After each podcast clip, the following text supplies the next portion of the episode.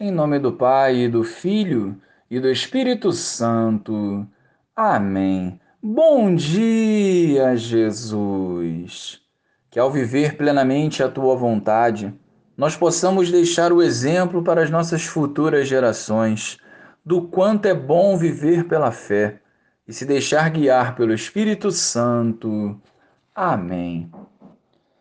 Livro da origem de Jesus Cristo, filho de Davi filho de Abraão. Abraão gerou Isaque, Isaque gerou Jacó. Jacó gerou Judá e seus irmãos. Judá gerou Farés e Zara, cuja mãe era Tamar. Farés gerou Esrom, Esrom gerou Arã. Arã gerou Aminadab. Aminadab gerou Naasson. Naasson gerou Salmão. Salmão gerou Boaz, cuja mãe era Raabe. Boaz gerou Obed, cuja mãe era Ruth. Obed gerou Jessé. Jessé gerou o rei Davi. Davi gerou Salomão, daquela que tinha sido mulher de Urias. Salomão gerou Roboão. Roboão gerou Abias. Abias gerou Asa. Asa gerou Josafá. Josafá gerou Jorão. Jorão gerou Osias. Osias gerou Jotão.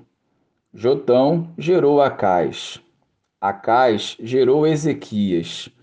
Ezequias gerou Manassés. Manassés gerou Amon. Amon gerou Josias. Josias gerou Jeconias e seus irmãos no tempo do exílio da Babilônia.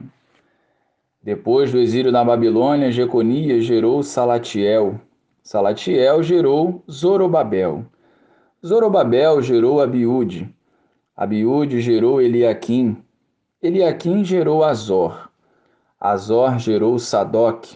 Sadoc gerou Aquim. Aquim gerou Eliúde. Eliúde gerou Eleazar. Eleazar gerou Matã. Matã gerou Jacó. Jacó gerou José o esposo de Maria, da qual nasceu Jesus, que é chamado o Cristo. Assim, as gerações desde Abraão até Davi são 14, de Davi até o exílio da Babilônia, 14, e do exílio da Babilônia até Cristo, 14. Louvado seja o nosso Senhor Jesus Cristo, para sempre seja louvado. Muitos foram os nomes lidos no Evangelho, certamente muitos logo esqueceremos mas essa genealogia nos revela a história da salvação. A mensagem central do Evangelho nos revela que entre os antepassados de Jesus temos figuras impotentes, homens de esperança e também figuras comprometedoras. É o caso de Tamar, com a sua atitude dúbia, e o caso do grande rei Davi, surpreendido em adultério.